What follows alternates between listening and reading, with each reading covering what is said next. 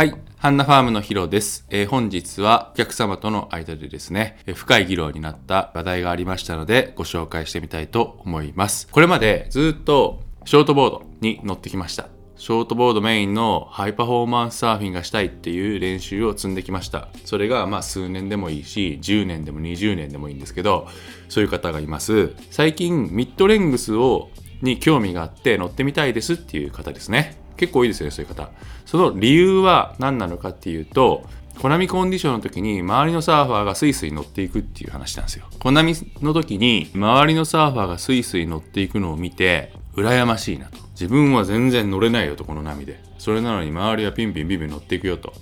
楽しそうだなっていうことで、ミッドレングスに興味がありますと。いう方はもう何年も前からずっと増えてるんですよ。その話し方との話の中で出てきた中でどこで迷うかそしてその選んだ結果正解だったのか不正解だったのかっていう例もいくつもあってそれをご紹介していったんですね。まず何で欲しいかっていうとこで深掘りした方がいいのはコナミの時に全然乗れないから波に乗りたいっていう場合はもうミッドレングス全然 OK ですよね。それはですねやっぱショートボードに比べて乗れる本数は全然増え増えるんで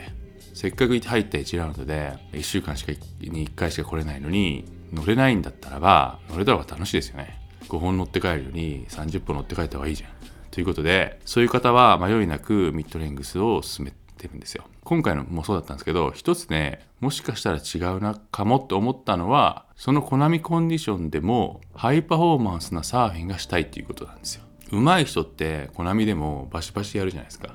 それを見ててそれがやりたいんだけど自分の今のボードじゃ浮力が小さいからそもそもテイクオフできないからあれができないっていう。あの動きはミッドレングスではできませんっていうことを知った方がいいですね。ハイパフォーマンスの動きの練習をミッドレングスでやろうとは思わない方がいいってことです。もしかして自分のボードの浮力が上がればああいう上手いサーファーがやってることができるんじゃないかっていうのはないっていうことです。もしそっちの方向に行くならば実は反対でボードを短くする。そして幅広くしてロッカーなくして浮力も出す。浮力を上げるんですよ。浮力を上げる。もちろんこれは見ながら。だけど短くする。要はアレックスで言えばホワイトフェラーリ乗ってる人がロータスやフォックスに乗るっていうことです。これはコナミコンディションでハイパフォーマンスの動きを練習したいっていうのに合っています。でここが間違えるポイントかもしれない。コナミの時に乗りたい。その時に本数稼ぎたい。ハイパフォーマンスじゃない場合ね。せっかく行った1ラウンドでたくさん乗りたい。だからミッドレングスに乗る。コナミの時にあの上手いサーファーみたいにバシバシやる練習がしたいっていうんであればミッドレングスじゃなくてコナミ用の短くて幅広くて厚いボードに乗るっていうことです。そっちを選択してください。じゃあミッドレングスに乗るとミッドレングスの楽しみ方があるんですけどそれをまだ乗ったことない人は分からないですよね。向こう側のことはまだ分かんないですよ。分かんないから躊躇しているです。この方にとっての楽しみはハイパフォーマンスだから。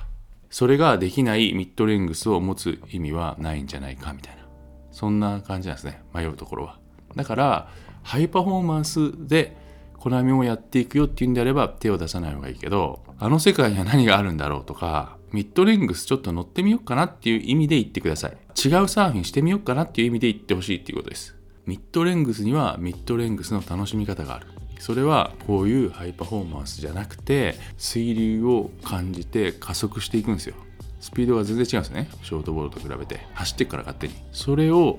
波を使って波の言う通りに自分でコントロールしてボードですね。コントロールしてバシバシやらないでフローで乗っていく練習、まあ、そういうサーフィンが楽しそうだなということであればレベルが1段上がってそこまで感じてみたいなっていうことであればミッドレングスってこと。初期段階ではコナミでただテイクオフをたくさんしたいっていうことかもしれないけどその先にそれがある。コナミでテイクオフがたくさんしたいっていうだけであればソフトボードでいいかもしれないしどでかいボードでいいかもしれない。っていうことです。自分の中でコナミの全然乗れなそうな日にとにかくテイクオフだけできればハッピーですよっていうんであれば極端な話ソフトボードでもいいってこと。でかくてもいいしその先を見て先ほど申し上げたそのミッドレングスの楽しみとかボードコントロールの楽しみとかそういうふうにどんどんどんどん深く入っていくかなっていうんであればそこは少し頑張ってソフトボードじゃなくてもっといいミッドリングスを買った方がいいと。それはシングルフィンかもしれないしシングル足す2かもしれないし